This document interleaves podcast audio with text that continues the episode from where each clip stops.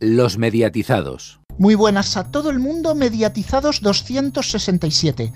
Una semana súper tranquila. España se pega un batacazo en Eurovisión, Cárdenas es despedido de Europa FM, se desmonta media radio televisión española, se rumorea que Ana Rosa se puede ir de Mediaset. Bah, estuvimos por no hacer programa, porque total, no había nada. Bueno, supongo que algo habrá en el informativo de medios. Cristian Héctor, adelante. Muy buenas tardes, Rubén. Empezamos el informativo de medios con la que posiblemente es la noticia de la semana y casi del mes. Javier Cárdenas realizó el pasado lunes su último programa al frente del matinal de Europa FM después de ser despedido de manera fulminante por el grupo A3 Media. Si bien desde A3 Media rechazan hacer declaraciones sobre los motivos del despido, sus bajas audiencias y las numerosas polémicas protagonizadas por el presentador son los motivos más barajados para su salida de Europa FM. El programa encadenaba diversas oleadas del Estudio General de Medios Embajada, como ya hemos comentado en diversos programas. Levántate y Cárdenas logró en la segunda oleada de 2014 su máximo histórico con 1.142.000 oyentes diarios después de tres años en antena, pero en la última oleada el programa tocó fondo marcando mínimo histórico con 470.000 oyentes. Juanma Romero será el encargado de presentar el nuevo Morning hasta el final de temporada sin abandonar su programa de tarde porque hará doblete de 6 a 10 de la mañana y de 5 a 8 de la tarde. Buenas, Rubén. El presidente de la Corporación Radio Televisión Española, José Manuel Pérez Tornero, anunció en el Congreso, tras ser elegido en marzo, un cambio rotundo. Y así ha sido. En la reunión del Consejo de Administración celebrada este miércoles en la localidad madrileña de Alcalá de Henares, Pérez Tornero ha comunicado la composición de la cúpula de la compañía en la que sale, de la que sale el director de Información y Actualidad, Enrique Hernández, cuyas funciones serán asumidas por Mamen del Cerro, hasta ahora al frente de los informativos de Radio Nacional de España. Según informan fuentes de la corporación, Hernández queda reubicado en la dirección de RTV Noticias, organigrama del que depende el Centro de Innovación Digital, una tarea que desarrollará a caballo entre Madrid y Barcelona. Del Cerro que ha sido propuesta por el presidente y espera la rectificación del, del Consejo, tiene una amplia experiencia en la corporación. Lleva casi cuatro décadas ligada al ente público, donde ha sido corresponsal de Radio Nacional de España en Washington, jefa del área de política y corresponsal parlamentaria en el canal 24 Horas. El plan diseñado por Pérez Tornero pasa por suprimir eh, del primer nivel las direcciones de TVE, RNE y Comunicación sí que habrá una dirección de contenidos y canales de televisión, una tarea que desempeñará Amalia Martínez de Velasco, procedente de Samsung y licenciada, licenciada en Ciencias Políticas y máster en Ciencias de Medios de Comunicación por la Universidad de Boston.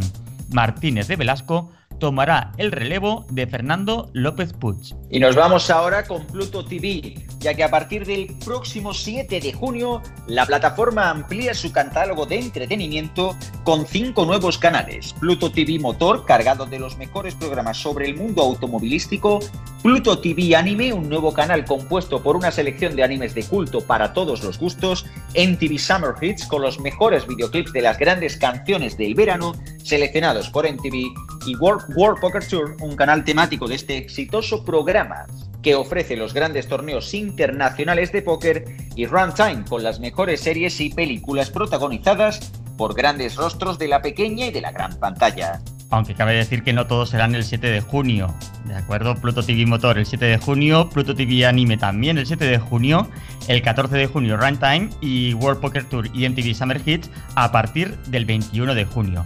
Y seguimos con más noticias, ahora con otra noticia de alcance internacional y es que Amazon, el conglomerado de Jeff Bezos, ha comprado el icónico estudio Metro Goldwyn Mayer por 8.500 millones de dólares y consolida así la que es su segunda adquisición más importante tras hacerse con el gigante alimenticio Whole Foods por 13.000 eh, millones de dólares.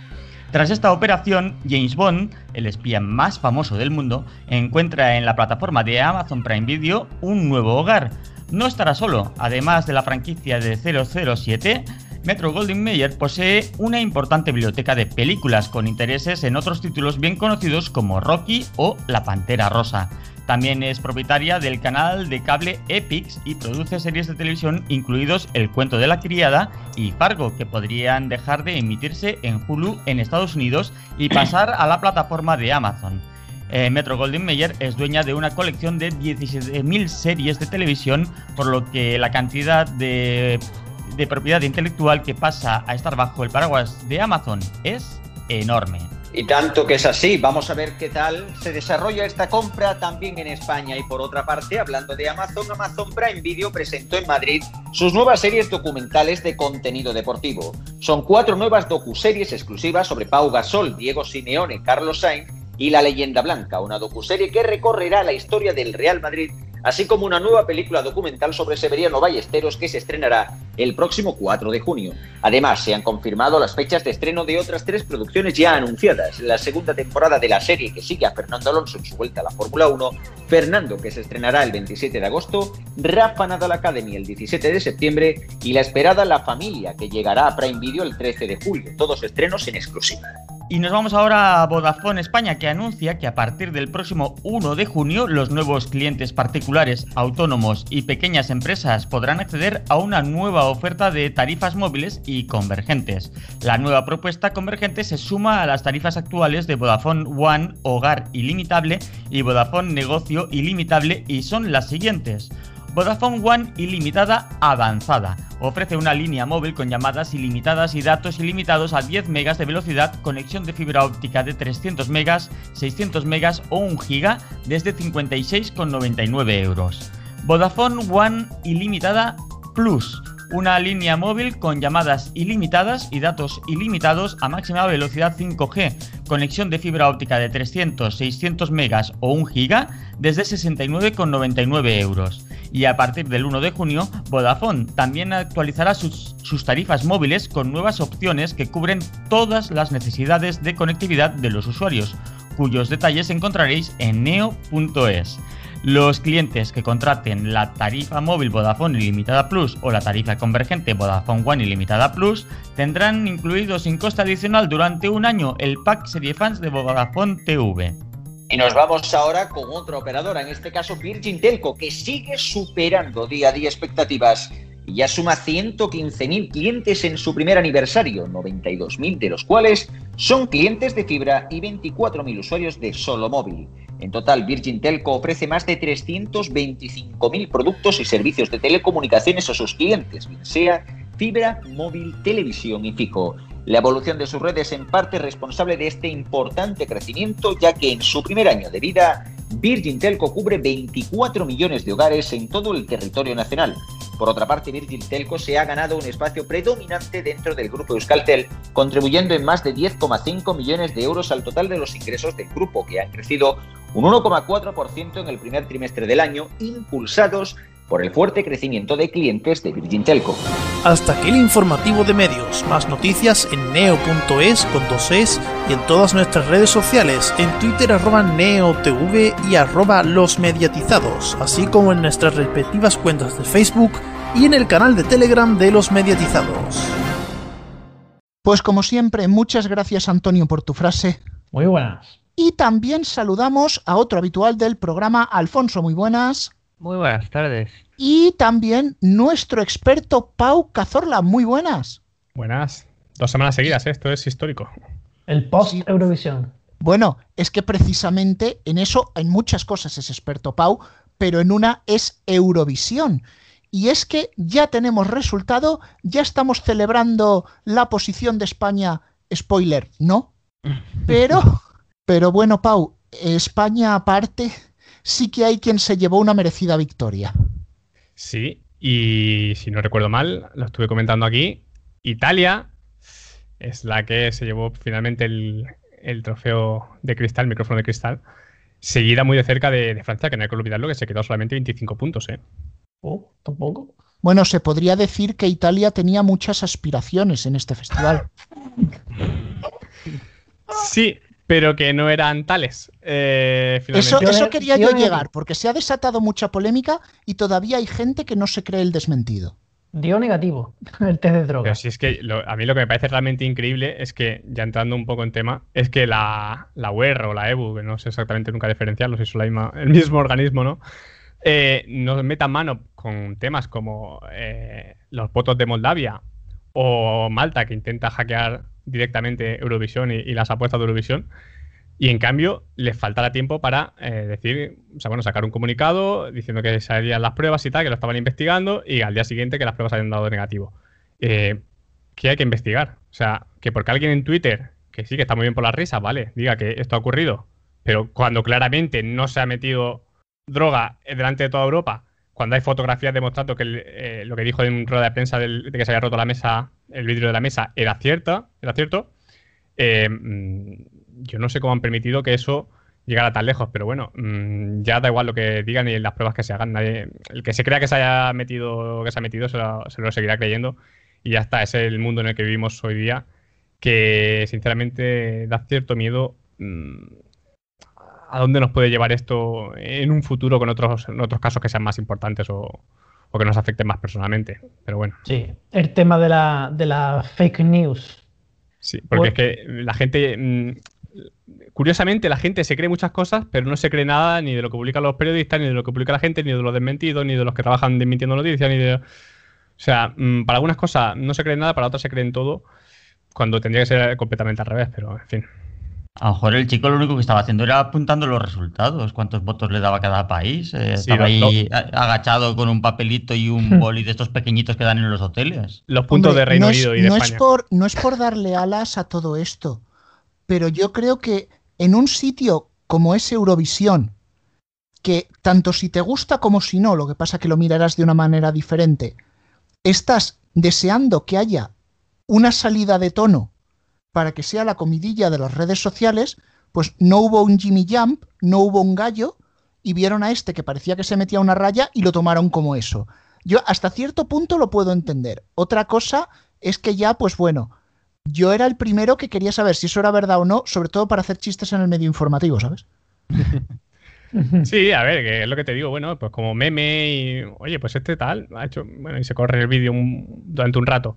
Vale, pero claro, si eso ya traspasa y, a los pobres chavales que ganaron la, el trofeo con total merecimiento, les estás ensuciando la victoria con algo que es completamente absurdo, porque es que lo es, pues claro, tampoco sé si a ellos les importará demasiado con este rollo de banda de rockera de chicos malos que se traen. Pero hombre, no creo que sea tampoco plato de buen gusto que nada más ganar. eh, lo único de lo que se hable es de si te has drogado o no te drogado en el escenario. Así que bueno. Bueno, vamos a dejar a un lado toda esta polémica, creo que ya está suficientemente explicada. Y bueno, eh, no sé, no sé ni siquiera si comentar eh, el tema de España, porque ah, España ha sido un desastre, ¿vale? Pero es que las tres de cola más o menos se van repitiendo. España, Alemania, Reino Unido. Y parece que de, que de las Big Four hay tres de ellas a las que les importa bien poquito el festival. Sí, bueno, y sí, podemos dejar fuera a Holanda, que acaba de ganar el festival y esta- este año presentó una canción un tanto extraña, pero que también quedó cuarta por la cola. Yo tenía clarísimo que eran estos cuatro países, sobre todo los tres últimos, pero con Holanda quizá tenía alguna duda de si podría conseguir algún voto del público, pero, pero no fue así. Eh, y tenía clarísimo el orden, además. Todo esto puede depender porque viene solamente de un solo jurado o de un, algo, algún televoto que vote un poco más que, que otro país. Pero, mm, de hecho, aposté por, por Reino Unido última. Luego tenía clarísimo que Alemania, eh, sobre todo con la actuación tan horrible, horripilante que hizo, sería la siguiente. Y España, eh, yo lo dije el- en marzo, en febrero, perdón, a finales de febrero, cuando se presentó la canción, que íbamos a quedar últimos. Claro, no hemos quedado últimos porque había dos canciones muchísimo peores. Pero Y tanto. mm, es, es lo de cada año. Ahora vamos a ver si se concreta en algo lo que avanzó el español, que no sé si era más bien un deseo o era algún tipo de información que tenían ellos, de que el nuevo presidente de Radio Televisión Española, después de los cambios iniciales que ha hecho esta semana, pueda acometer otros en la, zona de en la zona de Eurovisión, de los responsables de Eurovisión. Ojalá, y ojalá que no solamente se quede con, con el recambio de la jefa de delegación, Ana María Bordás, sino que por fin metan mano al área de entretenimiento, que es la que, eh, la que dirige a Toñi Prieto, que es la raíz de todos los problemas eh, en Eurovisión. Sinceramente tengo mis dudas, pero va a ser mi ilusión de aquí al próximo mes. A ver si es verdad que por fin alguien hace algo, porque es que aunque sea quitarle la Eurovisión y dárselo a otro, otro departamento, a gente joven, no sé, algo. Porque me extrañaría que quitaran, por ejemplo, pues, ¿no? se encarga de Masterchef y de todos estos grandes formatos. Eh, no lo sé, pero es que es necesario desde hace muchísimo, muchísimo, muchísimos años. Y los países que mejor están quedando ahora son países que hace unos pocos años cambiaron jefes de delegaciones, cambiaron toda la estructura eurovisiva y los resultados están ahí. Ni más ni menos. O sea, realmente, y esto es una cosa que desde hace años ya veníamos hablando, el gran problema de, Eurovisión principalmente parte de, la, de quiénes son los que manejan la delegación española. Hay que hacer cambios urgentes y esperemos, como bien dices, que estos cambios se manifiesten en mejores resultados.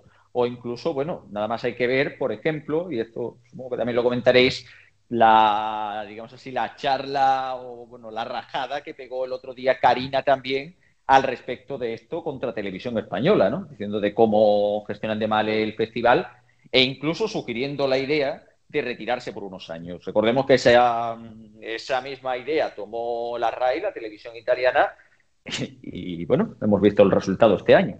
También estuvo fuera 13 años. Tampoco digo yo llevarse fuera 13 años porque eso es una barbaridad, eso es. Pero sí pienso, y esto creo, ya lo he dicho yo bastantes veces antes de que ganara Italia y cuando no llevábamos tantos años quedando de los últimos, que España debería quedarse un añito o dos fuera de Eurovisión para hacer cambios importantes, sentar la base, hacer un proyecto bueno y cuando el proyecto se pueda llevar a cabo, te vuelves a presentar Eurovisión pero tienes que hacer esa, pequeña parada mm, necesaria. Porque sí, ahora seguramente a partir de la semana que viene, las próximas semanas, haga estos cambios directivos, que si Toñi, que si el área de Eurovisión, lo de área, lo que sea. Pero tienes que hacer un proyecto, tienes que hacer cómo se va a elegir el artista ahora, cómo se va a elegir la canción. Todo eso lleva un tiempo, seguramente más de un año.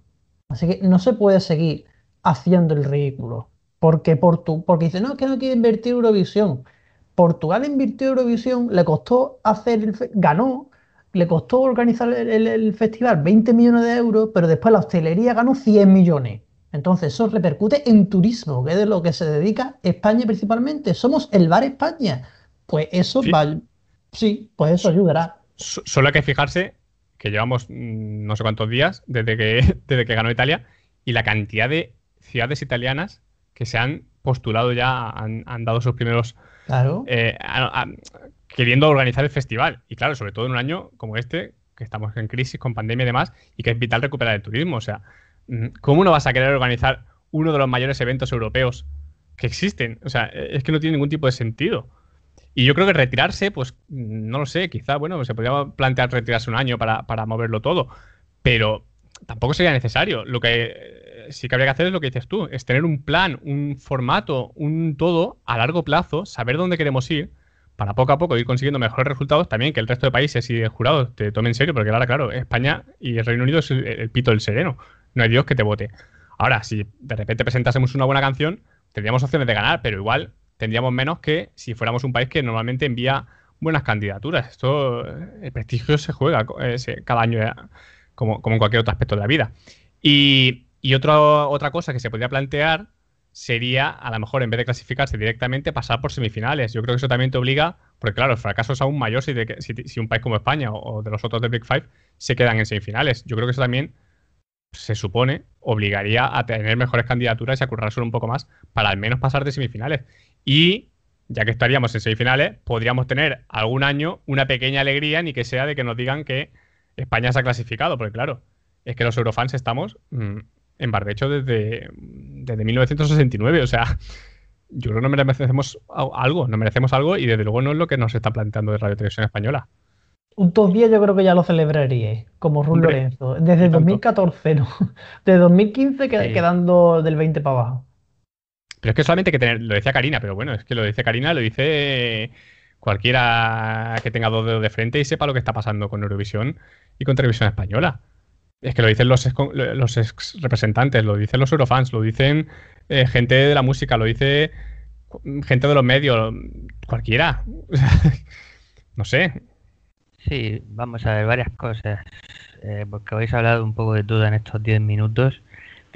Eh, a mí me gustó que ganase Italia por ser un país como Italia y cantando en italiano, por aquello de la estupidez esta que se dice que es que tenemos que llevar una candidatura que cante en inglés. Los tres primeros países, ninguno cantaba en inglés este año, porque al final lo que vale es la, la calidad de la canción y la escenografía, que no nos engañemos, que es muy importante, o suele serlo, aunque este año es cierto que justamente las primeras canciones no llevaban ninguna escenografía espectacular, pero, pero bueno, suele ser importante. Eh, Italia... No, estoy de todo de acuerdo. Italia, bueno, era sencilla, pero con, poco hacía mucho. Y, Francia, eh, claro, es que tampoco pilla más la canción, pero es la, escenografía de Francia es prácticamente perfecta. Sí, pero bueno, pero que, es muy sencilla, pero, bueno, por lo que tú dices, porque la canción no te pide más. Claro, es, igual de, es igual de sencilla que la de España. Lo único que es que a España no le pegaba absolutamente nada a eso y a Francia le venía como sí. al dedo. Sí, es, cierto, es cierto. Sí, eh, eso, me, alegro que un país como Italia, que, además ya lo estaba rozando en los últimos años porque desde que volvió mm, suele quedar en muy buena posición, ha conseguido varios segundos puestos, si no, por lo menos un par de segundos puestos, si no recuerdo mal. Y bueno, y en, su momento se retiró simplemente porque le dejó de, interesar el festival y a base de la UER, UER por sus siglas en español y en francés, EU por sus siglas en inglés. Gracias. Eh, sí, pues, eh, pues volvió y, es verdad que se lo han tomado en serio. Mm, eh, Francia sí es cierto que este año ha sido segunda y merecida y tal. Para mí sorprendentemente, porque al final es una canción que, que podría haber representado Francia en 1970 por el, por el estilo de música, pero bueno, al final también a la gente le gustan estos cambios de estilo de pronto. Y, pero Francia lleva una racha malísima también, como España y como el Reino Unido, de quedar siempre, y como Alemania, de quedar siempre por los puestos de abajo. Así que bueno, se van recuperando. España, pues sí, necesita un cambio importante. Yo no creo que se tenga que, retirar del festival. Yo creo que de un año a otro hay tiempo de sobra para organizar una preselección buena, para hablar con las casas de discos, para que se presenten una buena candidatura, que yo creo que buenos cantantes sí hemos llevado bueno, ha habido de todo, pero yo creo que algún, y yo soy de los que piensa que Blas Cantó es muy, muy buen cantante. Otra cosa es a veces las canciones elegidas y sobre todo las escenografías que son pobrísimas. Porque una cosa es que Televisión Española no se quiera gastar mucho dinero en la escenografía y otra cosa es que no se gaste nada o no se esfuerce, porque hay cosas que yo siempre digo en esta vida que hay cosas que no dependen del dinero sino del esfuerzo. Desde luego.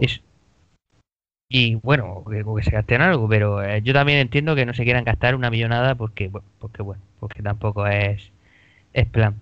Y pero yo también coincido con todos vosotros en que eh, esa tontería que se dice a veces de a España no le interesa organizar el festival, que es una tontería porque al final supone ganar dinero, si no a la televisión que lo organiza, sí al país que lo organiza, sobre todo en la ciudad que se organice, y, sobre si hay que hacer cambios en, los organizadores del festival eh, dentro de televisión española.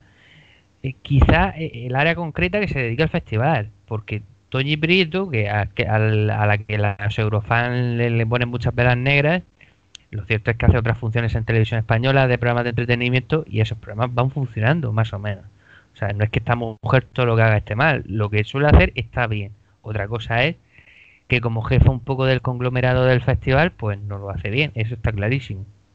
Entonces sí que había que, buscar otra gente que lleve el tema del festival y que se independice del área de entretenimiento y, que lo pueda sacar adelante. Pero yo creo que en un año hay tiempo de sobra si pone gente con interés y con un poco de idea de, de organizar una buena candidatura. Luego podrá ganar o no ganar.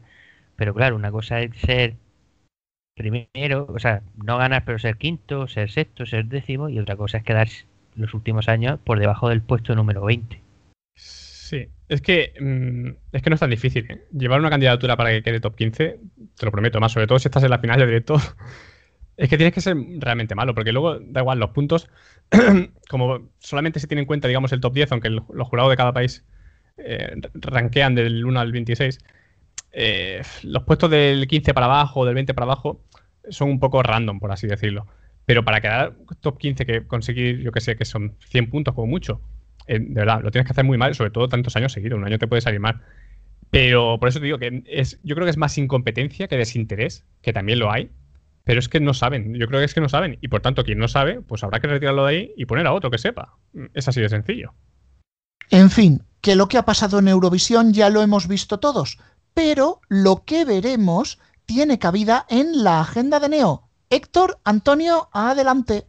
Estamos ya terminando el mes de mayo. La gente sale más de casa por el buen tiempo y porque se han levantado algunas restricciones, pero al volver a casa, si nos apetece ver algo en la tele, ya sea en streaming o lineal, tenemos como siempre la agenda de Neo. Hoy con qué empezamos. Pues comenzamos con Amazon Prime Video, que este viernes estrena Panic, basada en el bestseller homónimo de Lauren Oliver, que a su vez firma como creadora y guionista de la serie en la que cada verano, en un pequeño pueblo de Texas, los estudiantes de último año compiten en una serie de desafíos en los que el ganador se lo lleva todo, creyendo que esta es su única oportunidad para escapar de su entorno y mejorar así sus vidas.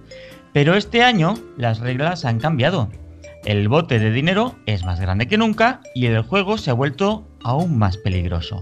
No me he leído el libro, Julio, pero pinta que la atmósfera será bastante agobiante. Bueno, ahora cambiamos de serie, pero nos quedamos en Prime Video. Así es, porque también desde este mismo viernes podremos asistir al estreno de Parot, protagonizada por Adriana Ugarte y Blanca Portillo. En la serie, tras la anulación de la doctrina Parot en España en 2013, más de 100 presos consiguieron la excarcelación. Sin embargo, a medida que pasan los días, van apareciendo asesinados los presos excarcelados de la misma forma en que lo fueron sus víctimas por lo que la policía Isabel Mora intentará por todos los medios atrapar al asesino. Bueno, que con tinte sacado de la realidad porque la doctrina paro existe, pero cabe decir que obviamente se trata de una ficción. Pasamos ya a Netflix que hacía semanas que no hablábamos de ellos. Es cierto, cierto. Pero es que esta semana la ocasión lo merece y es que este viernes se estrena la tercera y última temporada del método Kominsky. En esta última temporada, Sandy, encarnado por Michael Douglas, debe lidiar con la vejez sin la compañía de su amigo del alma, Norman Newlander, y la vida se le complica aún más con la llegada de su exmujer, Rose Volander, eh, encarnada por Kathleen Turner. El célebre carácter volátil de su relación se exacerba aún más cuando Ross viaja a Los Ángeles para pasar un tiempo con la hija de ambos, Mindy, y el novio de esta, Martin, interpretado por Paul Reiser.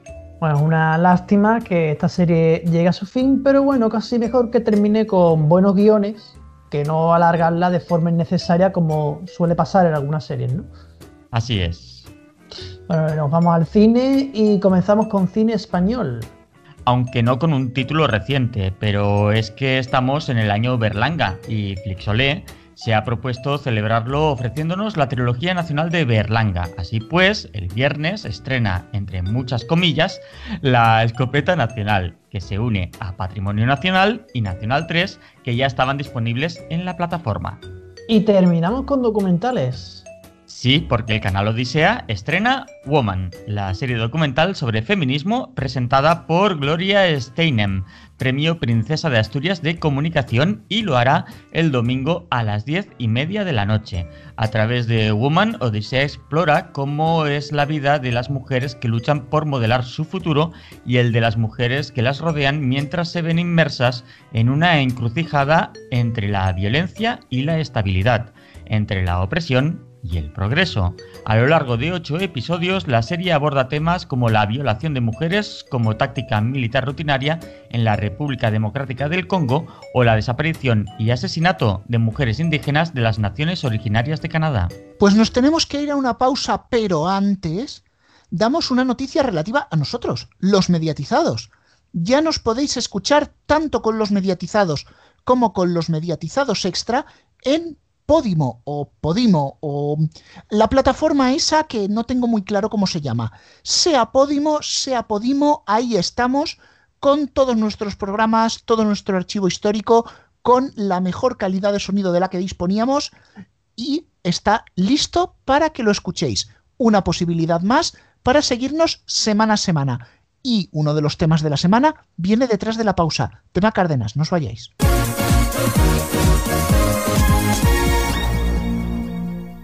A ver, hermano, ¿De qué te quieres confesar? Pues padre, vengo a confesarme porque estoy muy arrepentido de coger vídeos de Solo Inglés Radio 1 y resubirlos a mi canal JJ98. Bueno, reza un Padre Nuestro, una Ave María y escucha el desinformativo Mix 5. Ahora te hago la El desinformativo Mix 5. Próximamente. A todo, gente. Los mediatizados. Volvemos de la pausa y tenemos que parar para hablar de radio. Eh, no hará falta que yo os lo comente, simplemente diremos que era lunes 24 de mayo, a cosa de las 9.35 de la mañana en Europa FM, sonaba esto. Pero esto que nosotros también lo hemos sufrido, como el otro, eh, estos días que un, tonto eh, escribe sobre nosotros y sobre el futuro del programa, cuando eso lo sé yo, y es algo que mm, diré en breve porque estoy acabando de decidir, pero dicen auténticas barbaridades, pero una- unas locuras. eh, el programa de Cárdenas en la cuerda floja, tal cual. ¿Qué estás diciendo? Eh, porque ha bajado en audiencia. La radio española ha perdido 3 millones y medio de oyentes con la pandemia. ¡3 millones y medio! Hemos sido, hemos bajado 20.000 oyentes. De los 3 millones y medio que han desaparecido. Claro, si os vas bajando 20.000, tenemos un problema. Joder, la competencia les ha pasado un tanque por encima, ¿no? Pero como no se informan y no saben de qué va esto, no tienen ni idea, es hablar por hablar, decir gilipolleces sin parar. Y como le dije a Miguel Durán, los vamos a sentar en un banquillo y punto. Querellita. Luego un juez decidirá si sí o si no, pero mentir por mentir no puede ser. Esto eh, igual mucha gente no lo sabe. Mucha gente se imagina. Con el teletrabajo, la radio española ha perdido, según el EGM, 3 millones y medio de oyentes. Si nos fuera muy mal, tenemos que haber perdido 500.000, digo yo. 20.000. 20.000. En el último EGM. En el anterior fuimos el orden que menos bajó de todos. Porque durante la pandemia la gente que hizo vio vio más la tele. Porque tra- teletrabajan, se quedan en casa. Por desgracia, mucha gente ha perdido el trabajo. Entonces no cogen el coche para ir a trabajar, que es cuando se oye la radio. La radio española ha perdido 3 millones y medio. Pero semejante pseudo periodista, en lugar de, de dar los datos bien, lo hace a su manera.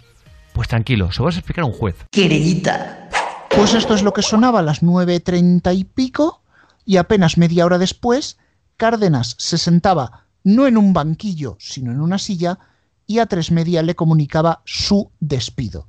Al día siguiente, directamente, ya no haría el programa.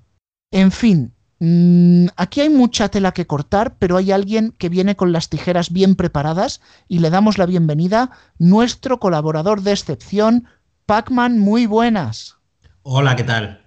Eh, yo la verdad es que no sé por dónde empezar y oyendo la grabación Yo sí sé me parece un auténtico esperpento lo que ha montado Cárdenas. No solo esto, sino lo demás, porque dice, ha bajado 3 millones y nosotros hemos bajado 20.000. Eh, si vemos la gráfica, lleva bajando desde 2016 y eso no tenía visión ninguna. Y tampoco han bajado a la radio 3 millones y medio de oyentes, absolutamente no. Ni él ha bajado 20.000 nada más. Ni él ha bajado 20.000 solamente. Eh, si hacemos las gráficas, está clarísimo que llevaba años perdiendo audiencia a gran velocidad. Y es verdad, la radio ha bajado con la pandemia eh, un poquito más de medio millón de oyentes. De 23 millones y pico a, pues eso, 23 con algo. Pero ya está. Eh, y no ha bajado 20.000 oyentes. Es que es completamente trola.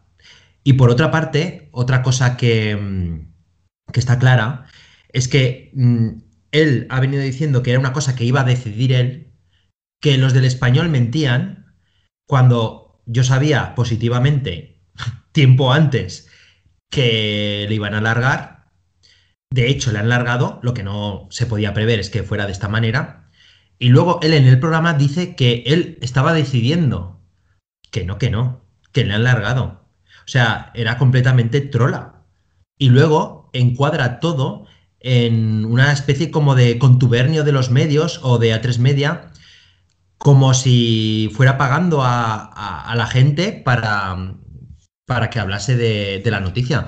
Cuando él debería saber que hay mucha gente que le tiene tirria y que eso como noticia va a dar muchos clics. Si él es- no, es, no es consciente de esto, es que no pisa mucho terreno. Básicamente. O sea, pero bueno, este digamos así que es la polémica que él quiere formar para, para bueno, para, para hacerse notar de que esto ha sido una conspiración judeo-masónica en la que se junta Pedro Sánchez, eh, la Unión Europea y los vampiros diurnos. Pero Básicamente es que, es que esto de Pedro Sánchez es que no se lo cree absolutamente nadie. Entonces, eh, bueno, sí, se lo creen sus más acérrimos eh, seguidores, que cada vez son sí. menos. O sea sí, que, que ya, que ya alguno, como no, con un corazoncito verde en el, en el título de, de, de su nombre en Twitter, ya está diciendo que el siguiente en caer por la censura del gobierno va a ser, va a ser Vicente Valle.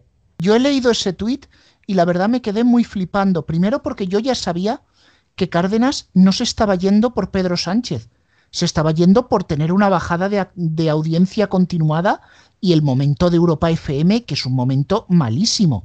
Pero es que lo que me sorprende es que haya gente que se lo crea y se lo crea hasta tal punto y lo re- en revés en su mente que mete entre medias a Vicente Vallés que es dificilísimo que se vaya de a tres media. Y con esa Vamos, que tendría que montar un escándalo brutal.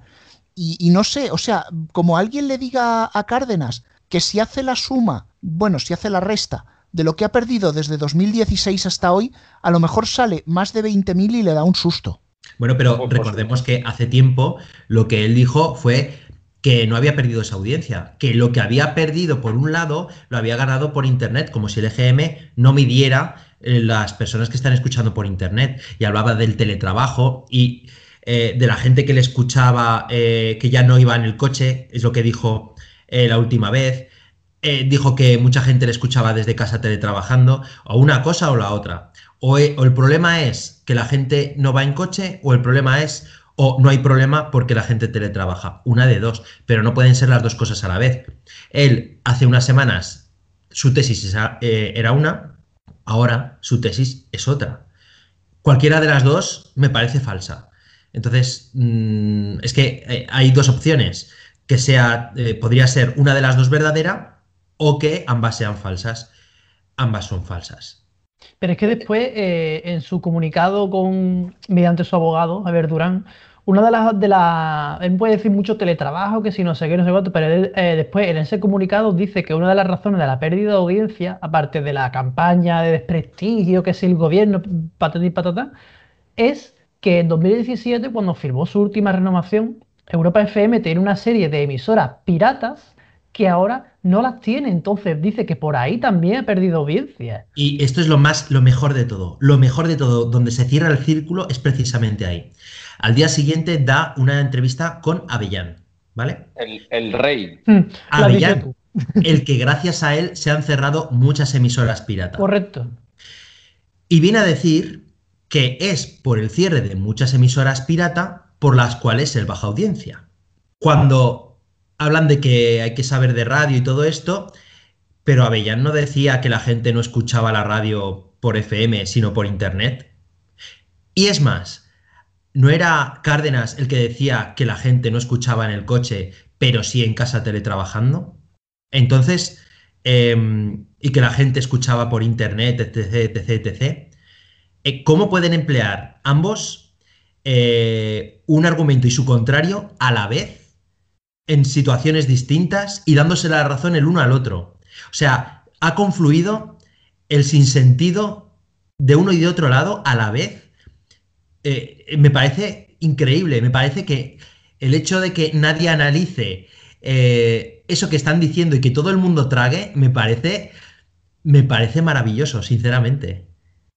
Bueno, es digamos así que la, la, excusa sobre excusa, ¿no? Vamos a intentar inventarnos toda clase de, de excusas posibles para más o menos justificar lo, lo que realmente es la justificación obvia de todo esto, que básicamente te han echado porque hay menos gente escuchando tu programa y tu tiempo ha pasado. Desgraciadamente parece que a algunos les cuesta asumir ese rol de que hay veces en las que uno puede tener mucho éxito, pero que al poco tiempo pues la gente se aburre de ti. Y evidentemente la gran caída de, de Javier Cárdenas vino cuando, irónicamente, se hizo más popular debido al programa que se le Y eso- facilitó en la primera. Me parece increíble. O sea, de verdad, yo cuando, cuando se fue a la tele, había dos posibilidades. Que bajara en audiencia porque se dedicaría más a la tele que a la radio, que podría ser una posibilidad. La otra posibilidad es tener tanta popularidad en tele haría que subiera en audiencia. Sin embargo, es el clima de opinión en contra de él y de su programa que se generó cuando él estaba en la tele lo que a partir de ese momento hizo que fuera cayendo en audiencia. O sea, me parece como tener una ventana para que todo el mundo te tenga en el recuerdo, en vez de ser algo completamente positivo, hace que perjudiques incluso a tu programa de radio. Me parece eh, un, un momentazo. Sí, es el momentazo, porque digamos así que es justamente lo contrario de lo que pasó con Pablo Motos. Recordemos que Pablo Motos eh, estaba en M80 Radio con el programa No Somos Nadie, se le dio la oportunidad de hacer el programa semanal de El Hormiguero los domingos por la tarde, compaginaba los dos programas, M80 Radio hizo su máximo histórico y evidentemente eso también benefició y mucho al matinal, que acabaría el año siguiente debido a que ya el hormiguero pasaría a empezar a formar parte de Tira Diaria y hasta nuestros días, donde sigue siendo programa diario. Realmente es el caso opuesto de cómo, mm, de cómo puede funcionarte bien el tener una ventana aún más popular como viene siendo la televisión. O sea, realmente lo que ha demostrado, lo que se ha demostrado con todo esto es que Javier Cárdenas tiene un programa que no era de calidad y que evidentemente después de tantísimas polémicas generadas aparte de una forma gratuita y muy absurda, muy absurda la mayoría de las veces, al final ha acabado cediendo en, en contra de su, de su programa. Y obviamente también la programación de Europa FM, pues como que no ayuda mucho a afianzar el, el matinal. Así Pero, que eh, haciendo, haciendo, digamos, el balance de Cárdenas durante todos estos años, eh, en realidad el balance es muy positivo para Cárdenas, porque fijaos que empieza en dial, ¿vale? Eh, en donde los presentadores van y vienen, dan un poco igual, se va a otra cadena y es capaz de llevarse parte de la audiencia y crear una nueva entidad, que ya no es el programa de cadena dial, sino que es otra cosa.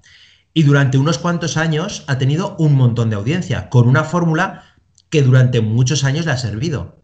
Tiene que eh, darse cuenta de que le ha servido unos años y ya está. Pero hay que reconocerle que eh, de ser un simple presentador de un programa en el que los presentadores van pasando sin pena ni gloria, ha logrado hacer un programa con entidad propia que durante unos cuantos años ha gozado de muchísima popularidad. Lo que pasa que, claro, eh, con el tiempo, pues eh, ha matado a su propio programa, a su propio personaje, sus propias polémicas, pero el balance, mirándolo desde lejos, en realidad es positivo. Lo que no puede pretender es eh, que este balance sea positivo por siempre. Eso sí que sería realmente difícil. Decía Pac que la subajada comenzó cuando empezó en la tele. Efectivamente, es que coincide en el tiempo. Octubre de 2016 empezó a presentar Hora Punta, hasta 2018, que fue cuando entró Rosa María Mateo y lo quitaron. Pues la verdad es que a mí me da a entender mucho, no solo la entrevista a Avellán que, que habéis comentado ahora, sino que se ha ido a medios de extrema derecha también a despotrincar contra el gobierno y decir que le quieren callar. Esto ahora queda muy guay, pero si lo hubieran echado en la época de Rajoy, probablemente se habría ido en medio de ultraizquierda a decir prácticamente lo mismo. La cosa es que a mí me da a entender, y sobre todo las reacciones que he visto en redes sociales, me da a entender que era una persona realmente tóxica. No voy a decir nombres, quienes estéis en redes sociales probablemente lo habéis visto ya, pero ha habido, no digo alegría, pero un por fin se ha ido. Yo el por fin lo digo como oyente, porque su programa nunca me gustó, a pesar de que funcionaba. Sus comentarios no me gustaron nunca y no aportaban nada, tampoco la fórmula de Europa, pero eso es otro tema. Sí que me hace entender eso, que era una persona eh, realmente tóxica, que estaba ahí, o sea, era, por así decirlo, un idiota pero con audiencia. Y en Yo, el momento que el fíjate- idiota no ha tenido audiencia, pues adiós. que no incidiría tanto en cómo es o cómo dejaba de ser. A mí lo que más parece más interesante es la percepción que tiene de él mismo y de su programa. Eh, es verdad que tiene muchos seguidores y que le pararán por la calle y le dirán eres un crack, y eso es así, y tiene mogollón de seguidores, esto no lo pone nadie en duda.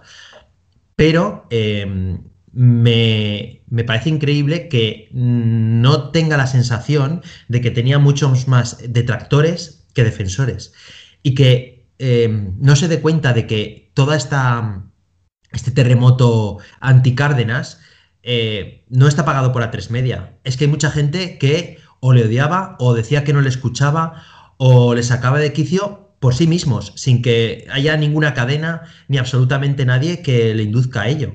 Simplemente porque al escucharle pues le producía aversión. Y esto nos pasa a muchos con un montón de gente.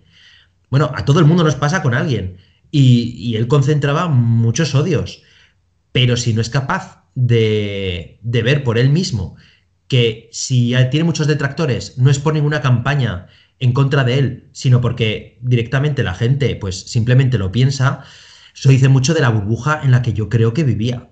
Hombre, desde luego detractores, la verdad es que no le faltarían y, y más allá de eso, Pac, tú podríamos recopilar los últimos líos en los que se ha metido, como aquel de la casa que se ganó más de una carta.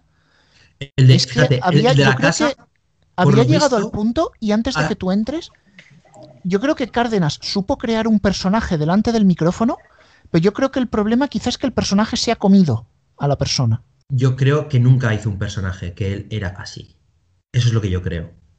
Y, y a lo mejor eh, el tema de la casa eh, quizá sea el más injusto porque a lo mejor era una casa, a lo mejor no estaba enterado. Eh, fíjate, de todas las polémicas que ha tenido, la de la casa, lo que sí que era un poco misterioso eran las explicaciones. Pero yo me puedo creer que, precisamente que, él pues eh, no tuviera nada que ver o no sé, eso sí que me lo puedo llegar a creer, pero todas las mm, movidas que ha tenido en antena, todos esos speech populistas, eso sí que mm, no tienen, vamos, eh, es lo que la gente escucha y lo que, por lo que tiene tantos seguidores y por lo que tiene todavía más detractores. Bueno, pues desde luego es un tema que ha dado mucho, mucho que hablar y me temo que tendremos que rescatarlo antes de que acabe la temporada, pero Pac, tenemos que felicitar a nuestra amiga la radio que cumple 100 años. Bueno, eh, depende de dónde pongamos el inicio. Bueno, ya, ya, salió, ya salió la enciclopedia. Depende del el inicio dato. Y, y- y dónde queramos poner. Radio comercial, eh, emisiones de radio, emisión de radio con el primer eh, receptor, la primera emisión. Exactamente como que se celebra, exactamente que se celebra primeros de junio. Eh, no sé exactamente cuál es, eh, pero vamos, que durante unos cuantos años podemos celebrar varios primeros inicios de radio. Eh, yo me esperaría a celebrar el, el 100 aniversario de la radio en España, que sería eh, en otoño, no sé exactamente la fecha, de eh, 2023, que es donde realmente la radio en España cumple 100 años. La primera emisión, eh, digamos, de una cadena que quería emitir de manera comercial. Eh, estos son los verdaderos 100 años de la radio, que nos los venderán todavía como 99, porque se sigue colocando el inicio de la radio en 1924 EAJ1 Radio Barcelona, cuando eh, todos sabemos o deberíamos saber que es en 2023 cuando, antes de que existiera EAJ1, existió la, la primera radio en Madrid. Bueno, pues después de la puntualización histórica, nos tenemos que ir ya hacia la agenda deportiva porque Antonio y Alfonso están preparadísimos. Se nota que va concluyendo la temporada en la mayoría de deportes. Por ejemplo, en fútbol llegamos al final de la Liga de Campeones. Final inglesa que disputarán el Manchester City y el Chelsea el sábado a las 9 de la noche, retransmitido por Movistar Liga de Campeones. Pero tenemos más fútbol.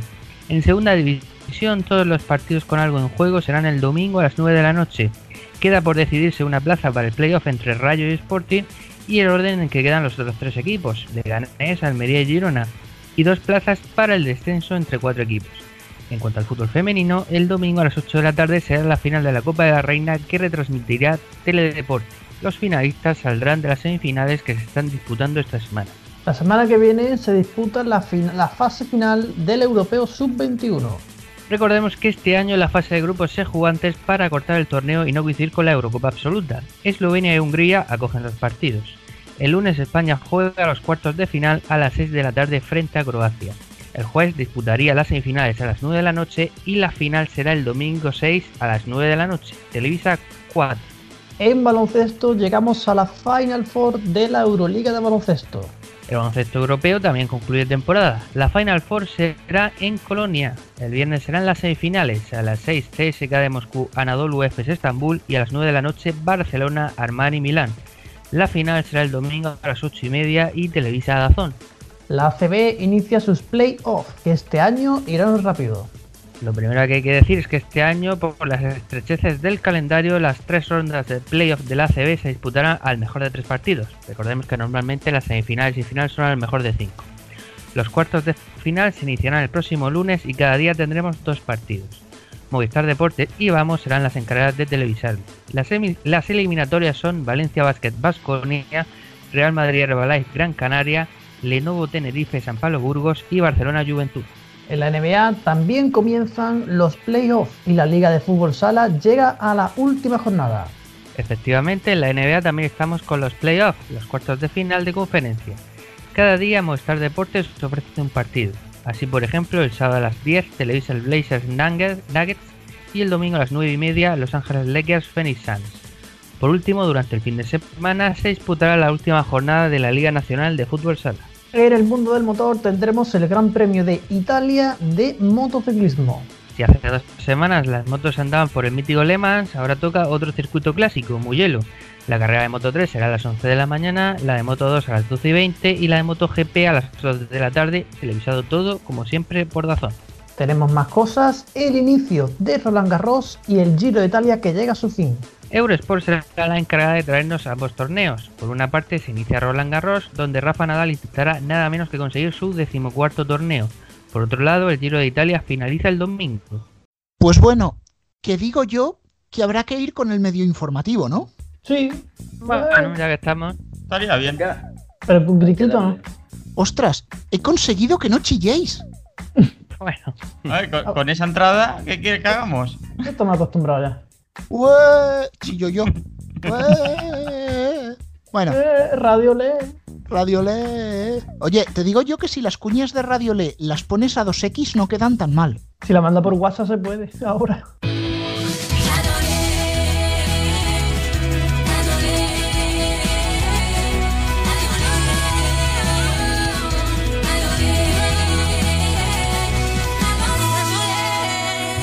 Ahora sí, vamos al medio informativo, una sección que está celebrando el resultado de España en Eurovisión.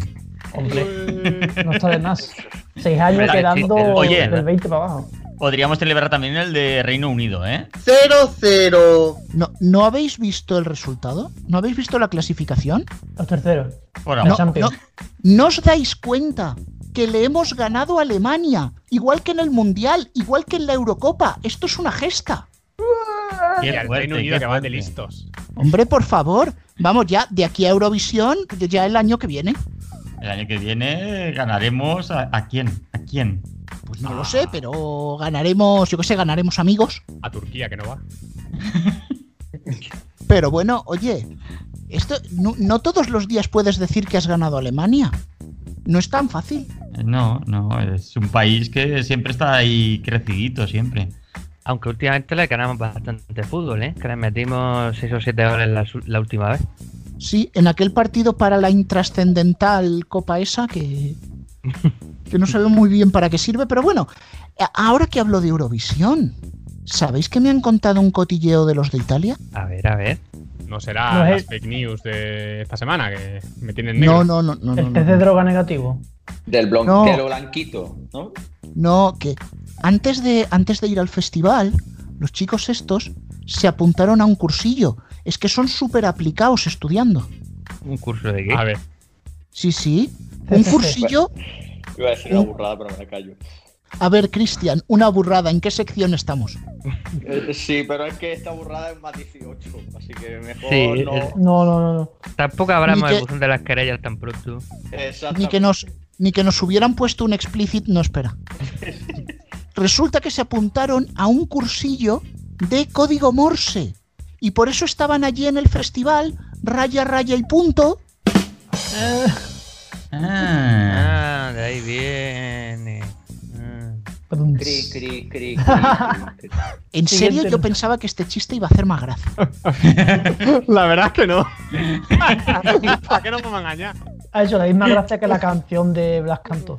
Esto en Eurovisión queda último, Rubén. Bueno, pues como España, tampoco, tampoco crees tú que. Ah, no, espera. Sí, lo llevo, lo llevo en la camiseta. Pero bueno, la verdad es que el tema de Eurovisión yo ya he hecho un poquito por quitármelo de la cabeza porque ya está muy pasado. Pero sin embargo, ¿sabéis qué? Que no se me va el de Sol Música. No, te ha dejado un trauma. ¿eh? Esa, esa programación que empieza el día 1 es, es- es potente. Que ¿eh? no, que no es Sí. sol música, que lo has dicho mal, que es sol más que música. perdón. Es que Sí, soy el vamos. mejor psicólogo. Más ¿no? que mierda. Más que mierda. ¿No quedábamos en que eso no se decía? Bueno, la gente se lo imagina ya. Así de que, Pero bueno, vamos. Más que birria, venga, vamos a decir. Sol música. Vale, Es o mejor sea, que morirse. vale, vale que la programación la, Como le van a estar mal, ¿no? Bueno, vale que la programación parece que la hubieran hecho metiéndose una raya mientras veían Eurovisión. Pero no es eso. Oye, que, que- que a lo mejor, a lo mejor está pensada para meter el canal en Plex. Sí, en, en flexo, más mejor dicho. En un flexo. Más, más bien, no, más bien, más bien lo que van a meterle es un colchón flex. Vamos a decir las cosas bien. Sí, para hacerle la cama, ¿no? Exactamente. A los que se ni. viendo en el canal. También, también. Pues, Pero ¿sabéis lo que os digo? Que he tomado una decisión. Yo voy a ser la persona que salve a Sol Música. Anda. ¿Lo vas a sintonizar todo el día o qué? Si, no, si Sol Música necesita contenidos musicales, iré allí y cantaré yo. Eh, eh, eh, Bueno, no sé, no me acaba de convencer como solución, ¿eh? Va- No va- sé. vas, vas a, Exacto. vas a invadir el, el plató de a solas? Pero si el plató de a solas es alquilado. Hombre, es que así No. la- a solas estarán acompañados por alguien. Exactamente. Hombre, ahora Sí, mismo te el- puedo decir que están acompañados por los dos cámaras, porque no va ni la de las entrevistas. Sí, no, no, no. Digamos así que el canal va a quedarse más solo que la una, nunca mejor dicho. Bueno, eh, hay otra cosa más, y esta, esta es verdad, no es del medio informativo, y es que Extreme va a empezar a emitir una serie de programas especiales sobre la selección española. Esto es verdad, está en el dossier de Stream para junio. Bueno, recordemos, hace años que Sony Entertainment Television en Veo empezó sus emisiones haciendo una suerte de serie documental de un mundial. Claro, pues en aquel año 2006 colaba muy bien. Pero hemos podido saber en exclusiva que también va a haber cambios en Dark. Va a poner, Sí. bueno, ya las dan. Las películas de Miedo me da, nunca mejor dicho, los, los cambios que pueda haber en Dark. Haces bien. Sí, haces porque te bien la en pueden meter por miedo. donde, por donde quieran. Bueno, Sobre todo a partir de las 12 de la noche. Por eso. no, no, no, es Por que a no- partir por de no- las por 12 no de la noche es cuando empieza lo bueno, pero en el Dark rojo, que hace juego con el barrio. Pero, pero como ya no hay rojo ni negro, aquí es todo, todo lo mismo. todo ¿Qué pasa? ¿Es que somos negros o qué? ¿O es que somos Sí. rojos? No, ¿Qué van a meter? ¿Ana Rosa Quintana? No me jodas. No, no, no, no, no, no. Eso, eso daría miedo. Pero ya Por que hay que dar miedo, ya que hay que dar miedo, ¿por qué no contamos con los maestros? Antena 3 Noticias. Mm, Hostia, Antena Ostras, 3, mira. ¿Y al final se va Zancajo ahí? uh, eso se queda miedo. Vicente Vallés Extreme. Hombre, Bueno, a ver, Zancajo, Antena- Zancajo con que pongan una foto suya da miedo ya. Sí, sí. Ver, Digamos así que podría ser Zancajo como Candyman, ¿no? Tres veces lo menciona y te aparece. Sí, creo que se les va a parecer a los de Telemadrid, según se dice. Por la, Por por la ejemplo. noche y por el día. Creo que van a entrar a la ciudad de la imagen con una ristra de ajos y un crucifijo. Sí, digamos así que Zancajo es un poco como cantaba Estopa del, del, del medio de los chichos, ¿no? Que se le aparecen sueños a todo el mundo. A las cadenas, sobre todo, los peores sueños. Atención, tenemos que, tenemos que interrumpir el medio informativo. Tenemos una noticia de última hora. Ahora, ahora, ahora. Atención, por favor. Juanma Romero presentará un nuevo programa. ¿Dónde? Van a inventar El- el- Europa el FM Plus. El, matinal, el de la tarde. Ya, Pues nada, noticias, ahora ¿no? va a presentar un hablar por hablar también. Pues no exactamente. Eh, a Juanma Romero se le acaba de encomendar eh, la dirección del morning de Melodía FM. Se baraja como posible título Despiértame Juanma. Anda. Qué casualidad. Mu- Muy original, sí. Muy original y aparte un nombre, eh, un nombre que es garantía de éxito. La radio del futuro. Yo creo que estoy por ponerme Sol Música. Sí, sí. La pregunta aquí que cabe hacerse es qué va a durar menos, Melodía FM o Sol Música. Se admiten apuestas. Y no hay ningún chiste con Sol, Sol Música, lo- cantar media, todo esto, ¿no? Según Aprovecho para decir, eh, compañeros de AMC Iberia, os queremos, de verdad. ¿Vale? portarse bien en, eh, en Vitoria. Exacto. Sí, Eh, que. Total, que total somos de los pocos que ocurrimos en Vitoria, así que Pero es que lo dice como si hubiera alguien de AMC escuchando. Sí, pero. Alfonso, Alfonso, eso mismo se lo puede decir a Televisión Española. Bueno, bueno, tampoco, joder. Porque a Pues ver, a quiénes- ver. a ver quiénes son los guapos que le preguntan de clan y teledeporte. Sí, Es pero no, nos han quitado a López Puig, ya no le vamos a poder preguntar. Oh, Uh, bueno. Ahora solamente vamos Bueno, pues a pasará. estrenos, Pasará no lo que pasa si le preguntas a cualquier otra persona de Televisión Española. Oye, teledeporte, ¿eso qué es? ¿Dónde, dónde lo echan? ¿A qué hora lo echan? Sí. No me extrañaría que ve- se pusieran a hablar de Sol Música. Oye, ¿y si a lo mejor meten Sol Música en lugar de teledeporte? Yo creo que nadie lo iba a notar. Totalmente. Vale, eh, no que sé, no sé si nuestros oyentes llevan ya la, la cuenta de veces que hemos dicho Sol Música, Sol Música. pero hoy terminamos hablando de Radio 3. Ah, mierda, no es Sol Música. Sol Música. Que, que- que van a meter un programa de Sol Música en Radio Son 3. música FM. No, no, pero le van a dedicar un especial al Real Madrid. Solo títulos. Sí, es- exactamente. Va a ser un especial del programa Na Na Na, porque es básicamente lo que ha ganado el Real Madrid esta temporada. Na, na, na. Sí, Nah, sí. daplete. De na, na, na. Serhat, Yep. San Marino 2017. Y espérate a ver si el año que viene no se lleva tampoco otro nanana. visto lo visto. No, el año que viene por lo menos tiene un título seguro, la Superliga. Sí, bueno, tienes que hacer un triangular con el Barça y la Juventus. es verdad. Sí, el triangular en lo, en lo, en lo juzgado, por otra cosa. Lo emitirán en Sol Música. También, sí. Nos van a hacer un multi, una multiemisión en todos los canales de AMC. No, Vamos, oye, yo es que ya eh, a estas alturas no sé si estoy en los mediatizados o en, o en a solas o en Sol Indie, ¿sabes? No, está en el programa de, de, de- de gimnasia. No sé, yo creo que estoy en Sol Indie porque nos conocen más o menos lo mismo que esos grupos. Sí, Sí, sí, más aproximadamente. o menos. Pero bueno, va, em, em, gracias Sol Música por estos 24 años de música y que, sí, que sean muchos más. Y a toda esta panda de locos, los que han quedado, porque aquí Radio Chips, como ya ha alargado, pues no ha hecho carta. Efectivamente. Así que os ¿eh? despedimos a todos. Muchísimas gracias. Hasta la música. Hasta la próxima Hasta la semana. Hasta próxima. Y Antonio, Antonio, tenemos que recordar que tenemos una nueva plataforma de podcast. Sí, ¿cuál era? ¿A quién hemos saludado? Ah, sí, a Podimo. O Podimo, ¿cómo se Pero, dice? pero es, es Podimo, Podimo, es Podimo? Podimo. Po- po- Podimo. Bueno, tenemos una plataforma muy bonita que todavía no sé bien cómo se llama, pero estamos ahí. Música. Venga, hasta luego. Venga, hasta la semana que viene.